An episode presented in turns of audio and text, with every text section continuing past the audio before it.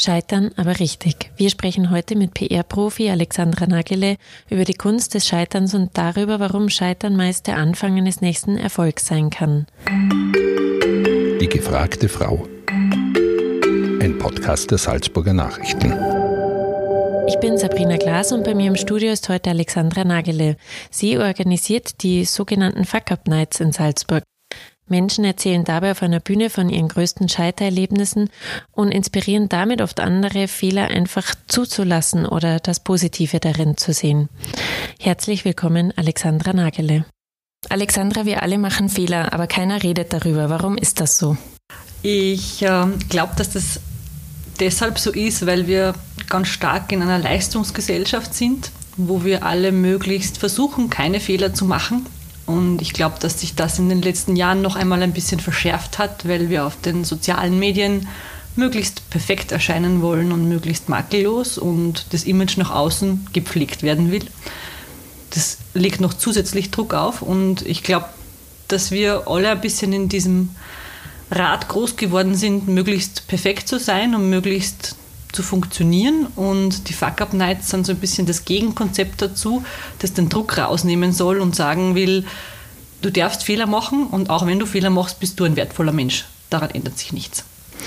Bist du selbst auch in diesem Rad groß geworden? Also wenn wir uns kurz deinen Lebenslauf ansehen, du bist Mutter von zwei Kindern, machst Events, bist PR-Beraterin, nebenbei engagierst du dich in vielen Projekten. Wie machst du das alles gleichzeitig? Ja, das frage ich mich manchmal auch. es ist natürlich immer ein Spagat, gerade ähm, Familien- und Berufsarbeit unter einen Hut zu bringen.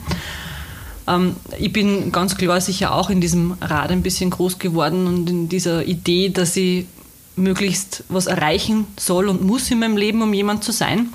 Und die Fuck-Up-Nights, das ist ein bisschen eine Selbsttherapie auch für mich, um den Drucker von meinen Schultern zu nehmen und mir selbst dazu sagen, es muss nicht immer alles glatt laufen und du musst nicht immer perfekt sein und trotzdem darfst du weitermachen und darfst du sein. Wie bist du denn auf diese Fuck-Up-Nights gekommen? Wie hast du das Thema Scheitern für dich entdeckt? Warst du selbst an einem Punkt, an dem du dich irgendwie verirrt hast? So richtig drastisch eigentlich noch nicht. Natürlich habe ich ja Scheitererlebnisse wie jeder aus dem Alltag, also davon könnte ich auch äh, erzählen, aber ich habe jetzt kein Unternehmen gehabt, das jetzt insolvent äh, geworden wäre oder ein großes Projekt in den Sand gesetzt. Also von so einem großen Scheitern kann ich noch nicht erzählen.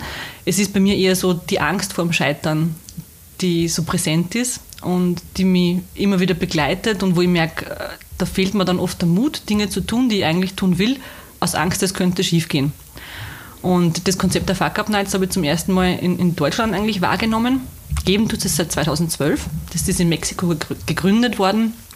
Das waren äh, eine Handvoll Mexikaner, Freunde, die sich getroffen haben bei einer Flasche Tequila und die besprochen haben, was gerade schiefgelaufen ist in ihrem Berufsleben. Und das hat sich dann ganz schneeballartig entwickelt und es sind immer mehr Leute dazugekommen. Und seit, seit 2012 ist es zu einer weltweiten Bewegung geworden. Das gibt es mittlerweile in mehr als 300 Städten auf der ganzen Welt. Und wahrgenommen habe ich es zum ersten Mal in Deutschland und habe dann äh, zu Romy Siegel, das ist die Gründerin des Coworking Spaces in Salzburg, gesagt, Maromi, das wäre doch so klasse, wenn wir sowas in Salzburg auch hätten. Und sie hat zu mir gesagt, ja, mach. Und ich so, haha, ja, genau. Also meine Tochter war zu diesem Zeitpunkt gerade ein Jahr alt, mein Sohn war vier und ich mir gedacht, na, ich werde jetzt die Fuck Up Nights in Salzburg organisieren, wird sie nicht ausgehen. Und dann ist es so gekommen, dass es zwei Jahre später wirklich so weit war. Also es haben sie die Organisatoren aus anderen Städten in Österreich im Coworking Space in Salzburg getroffen. Es gibt nämlich in Wien, äh, hat es bereits Fuck Up Nights gegeben, in Linz, in Dornbirn, in Innsbruck und in Graz. Und die Romy hat mich angerufen und gesagt, Alex, du musst sofort kommen, die sitzen da alle im Coworking Space und reden über die Fuck-Up-Nights in Österreich. Das ist jetzt der super Zeitpunkt, dass du mehr darüber erfährst. Und ich bin dann gekommen und habe mit denen gesprochen und nachher für mich den Beschluss gefasst, dass ich das einfach probieren werde und schauen werde, ob das in Salzburg ankommt. Und wie sieht das Konzept dieser Fuck-Up-Nights aus? Das heißt, da stehen drei bis vier Menschen auf der Bühne und erzählen über ihr Scheitern und was sie daraus gelernt haben, oder? Genau. Es sind drei bis vier Personen, jeweils 10 bis 15 Minuten Zeit, die zuerst erzählen, was sie, wer sie sind und was sie aktuell machen. Dann im Mittelteil erzählen sie, welches Projekt bei ihnen gescheitert ist oder das Scheitererlebnis. Und im letzten Teil reflektieren sie darüber, was sie daraus gelernt haben, was sie anderen empfehlen würden und wer sie heute geworden sind durch dieses Scheitern. Das ist für mich der elementarste Punkt an dem Ganzen eigentlich. Es geht überhaupt nicht darum, mit dem Finger auf andere zu zeigen. Ganz oft ist natürlich ein Scheitern auch durch die Umgebung bedingt oder weil jemand anders etwas Blödes gemacht hat oder dazu beigetragen hat. Aber darum geht es nicht. Es geht primär darum zu reflektieren, wer bin ich aus dieser Erfahrung geworden und hätte ich mich für mich anders entscheiden können und, und etwas besser machen können, damit es gar nicht so weit kommt. Gibt es ein Beispiel aus diesen Fuck-Up-Nights, das dir besonders im Gedächtnis geblieben ist? Ich denke jetzt da zum Beispiel an die Nicole Sampel. Das ist eine Lungauerin, die mit 21 Jahren eine Hütte gepachtet hat im Lungau, äh, die schon sehr heruntergewirtschaftet war und dieser Hütte einen ganz neuen Anstrich verpasst hat und mit einem neuen, frischen Konzept sie wiederbeleben wollte. Die war im Februar bei den Fuck Up Nights ähm, niemand hat ihr zugetraut, dass sie das schafft in ihren jungen Jahren äh, und sie betreibt aber diese Hütte mittlerweile sehr erfolgreich und hat sie da etabliert. Dann denke ich noch an die Claudia Kant, die war auch im Februar bei den Fuck Up Nights, die erzählt äh, von einem sehr alltäglichen Scheitern, wie es uns allen ab und an mal passiert. Also sie hat in einem Projekt ähm, jemandem gefallen wollen und aus diesem gefallen wollen hat sie es nicht geschafft, rechtzeitig die Grenze zu ziehen und zu sagen, nein, das ist es nicht mehr im Angebotsumfang enthalten, das kann ich nicht mehr für dich leisten, sondern hat im gefallen wollen immer weiter für den Kunden die Dinge erledigt, die er eingefordert hat und hat dabei übersehen, dass sie weit über ihre Grenzen hinausgegangen ist. Und das hat sowohl die Freundschaft oder Bekanntschaft sehr stark belastet, als auch ihr Geschäft, weil es natürlich viel Zeit und viel Geld gekostet hat. Also für mich sind immer die Geschichten die wertvollsten, wo Menschen bei sich bleiben und erzählen, wie sie in ihrem Scheitern von sich abgerückt sind oder von dem, was sie ausmacht, abgerückt sind, von dem, was sie, woran sie glauben, abgerückt sind und dann aber merken, dass es eigentlich sehr wichtig ist, sich selber treu zu bleiben. Das heißt, oftmals findet man durch Scheitern wieder zu sich selbst. Ja, wenn man es zulässt. Ist Scheitern denn ganz generell immer eigentlich der Anfang vom nächsten Erfolg? Mm, mm, jein. Also ich glaube, ja, im Sinn von, man hat dann für sich in seiner eigenen Entwicklung einen Erfolg, weil man daraus dann gestärkt hervorgeht und für sich was gelernt hat. Nein, deshalb, weil ein Scheitern nicht immer damit einhergeht, dass man im nächsten Schritt dann erfolgreich sein muss im wirtschaftlichen Sinn oder im, im karri karrieristischen Sinn, sondern es geht vor allem um, um die persönliche Weiterentwicklung. Das heißt, es wäre dann ein Punkt des Erfolges, der, der persönliche Erfolg sozusagen. Genau. Mhm. Aber ist es nicht so, dass wir generell ähm, pures Glück ohne das tiefe Tal, das wir hin und wieder durchwandern müssen, erst erfahrbar machen oder erfahren können oder spüren können? Du meinst, wir brauchen den Schatten, damit wir das Licht so richtig Ganz genießen genau. können? Ja, wahrscheinlich auch. Wahrscheinlich auch. Und ich empfinde, dass wir in, in der Gesellschaft, in der wir leben, sehr stark in so einer Vermeidungshaltung drin sind und Fehler möglichst nicht machen wollen und damit berauben wir uns einer ganz wichtigen Chance, nämlich der Chance, dass wir was lernen daraus und dass wir wachsen an uns selbst. Und das ist das, was die Fuck Up Nights eigentlich will. Sie will ein bisschen einen Anstoß geben, diese Vermeidungshaltung aufzubrechen und zu sagen, ja, Fehler passieren, die dürfen sein und ich darf auch dran wachsen. Was hast du denn aus diesen Fuck-Up-Nights für dich gelernt? Diese Vermeidungshaltung hattest du ja eigentlich auch an den ja. Tag gelegt. Du meintest, du hast sie auch gegründet aus Angst vorm Scheitern. Mhm. Was kannst du für dein persönliches Leben aus diesen Beispielen mitnehmen? Also mir gibt jede Fuck-Up-Night und äh, jedes, jedes Mal, wenn ich mit den Speakern in ein tieferes Gespräch gehe, total viel Kraft und, und Mut und Schwung, meine eigenen Projekte und Ideen anzugehen und es einfach auszuprobieren. Weil man dann auch immer wieder Beispiele sieht oder erlebt, wo man sich denkt, boah, der hat, der hat wirklich, der hat wirklich abgefuckt und trotzdem ist er aufgestanden und hat weitergemacht. Und ist im Endeffekt für sich erfolgreich gewesen. Aber warum ist es denn generell so, dass wir Menschen die persönlichen Katastrophen anderer Menschen gerne hören wollen? Ich meine, ich habe das bei mir selbst schon manchmal beobachtet, dass wenn ich einen Termin im Krankenhaus habe, geht es mir schon allein dadurch besser, dass ich Menschen neben mir sehe, die noch viel kranker mhm. sind als ich sozusagen. Mhm. Lässt uns das besser fühlen, wenn wir die Katastrophen anderer Menschen sehen? Ja, das ja, vielleicht. Aber ich glaube nicht, dass das, das das primäre, der primäre Treiber oder die Motivation ist, zu einer Fuck-Up-Night zu gehen. Also ich glaube schon, der Vergleich mit anderen, wo man sich denkt, boah, ja, mein, meine kleinen Katastrophen im Alltag sind weit nicht so schwerwiegend wie das, was ich jetzt gerade auf der Bühne gesehen habe. Ja, das mag vielleicht auch ein Teil des Effektes sein.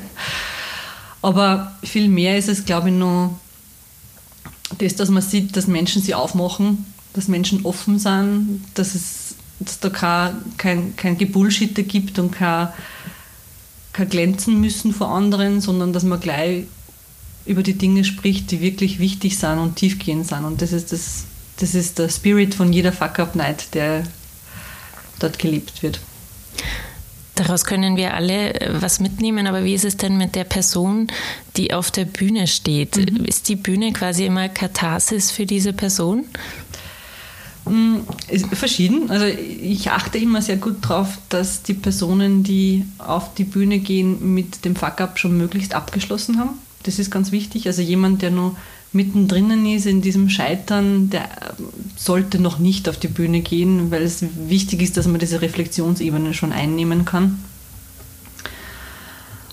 Was ich aber auch schon erlebt habe, ist, dass dass ähm, Fehler, die schon länger zurückliegen bei Speakern, dann plötzlich eine ganz andere Sichtweise entwickelt wird. Also im Vorbereiten für die Fuck-Up-Night und wie man das dann vor anderen präsentiert, plötzlich äh, realisiert derjenige, dass, dass es wirklich ausschließlich mit ihm etwas zu tun hatte und dass er ausschließlich, dass es um seine persönliche Weiterentwicklung geht und es gar nicht darum geht, ähm, da jetzt andere anzukreiden oder mit dem Finger auf jemanden zu zeigen und aus dem dann gestärkt hervorgeht und vor allem auch abschließen kann mit dem Thema. Also ich habe es auch schon erlebt, dass Menschen von der Bühne runtergegangen sind und gesagt haben, danke, dass ich die Chance dafür gehabt habe, äh, jetzt konnte ich damit abschließen. Das, das, heißt, es geht nicht immer darum zu zeigen, derjenige war an einem Tiefpunkt, darauf folgte ein Glückserlebnis, sondern man kann diesen Tiefpunkt auch einfach mal Tiefpunkt sein lassen mhm. und auf dieser Bühne verarbeiten. Genau. genau. Also die Verarbeitung passiert in Wirklichkeit schon vorher, bevor man die Bühne betritt, im mhm. Idealfall. Und auf der Bühne teilt man das dann mit dem Publikum. Das heißt, am Ende geht es darum, sich zuzutrauen, zu scheitern. Ist das ein Aufruf von dir, manchmal lieber den wackeligen Weg einzuschlagen als den geradlinigen? Ja, weil wer viel probiert, der kann, der macht automatisch viele Fehler. Ich glaube, das ist ganz normal und das ist ein Aufruf dazu, dass man einfach mutig sein soll, Dinge auszuprobieren, selbst wenn das damit einhergeht, dass man mal einen Fehler macht. Kann man Niederlagen in dem Sinne überhaupt mal als Niederlagen bezeichnen? Das hängt davon ab, was man damit macht, persönlich. Hm. Also man kann, eine Niederlage ist zuerst mal sicher schmerzhaft und kann als Fehler und Niederlage be betrachtet werden, aber die Frage ist immer, was tue ich dann damit? Nehme ich es als Chance und wachse daran oder vergrabe ich mich im Tal der Tränen und finde aus diesem Loch nie wieder raus? Gibt es ja auch oft genug. Das ist dann die Vermeidungshaltung, von der ich vorher gesprochen habe. Die, die Konsequenz ist dann, dass man weniger Dinge probiert, weniger risikofreudig ist, und das ist schade, weil äh, das macht unsere Welt doch so bunt, dass man einfach Dinge ausprobiert und neue Ideen entstehen lässt. Wie schwierig ist es für die Menschen auf der Bühne, Innerstes nach außen zu kehren? Es sind ja doch sehr fast die persönlichsten Dinge, die da besprochen werden. Mhm. Ähm, ich glaube, diejenigen, die sich dazu entschließen, auf einer Fuck-Up-Night zu sprechen, die sind sich sehr im Klaren darüber, dass es persönlich wird und bereiten sich auch innerlich darauf vor.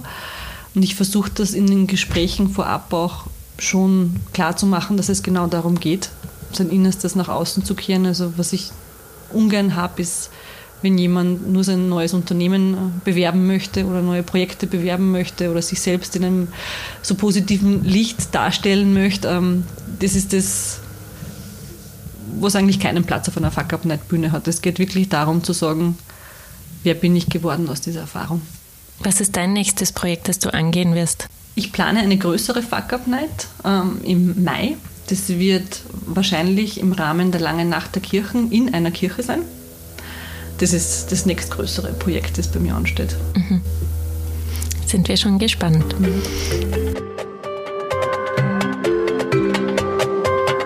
Das war ein Podcast der Salzburger Nachrichten. Redaktion Katharina Mayer und Sabrina Klaas. Wenn Sie mehr wissen wollen, finden Sie uns im Internet unter www.sn.at.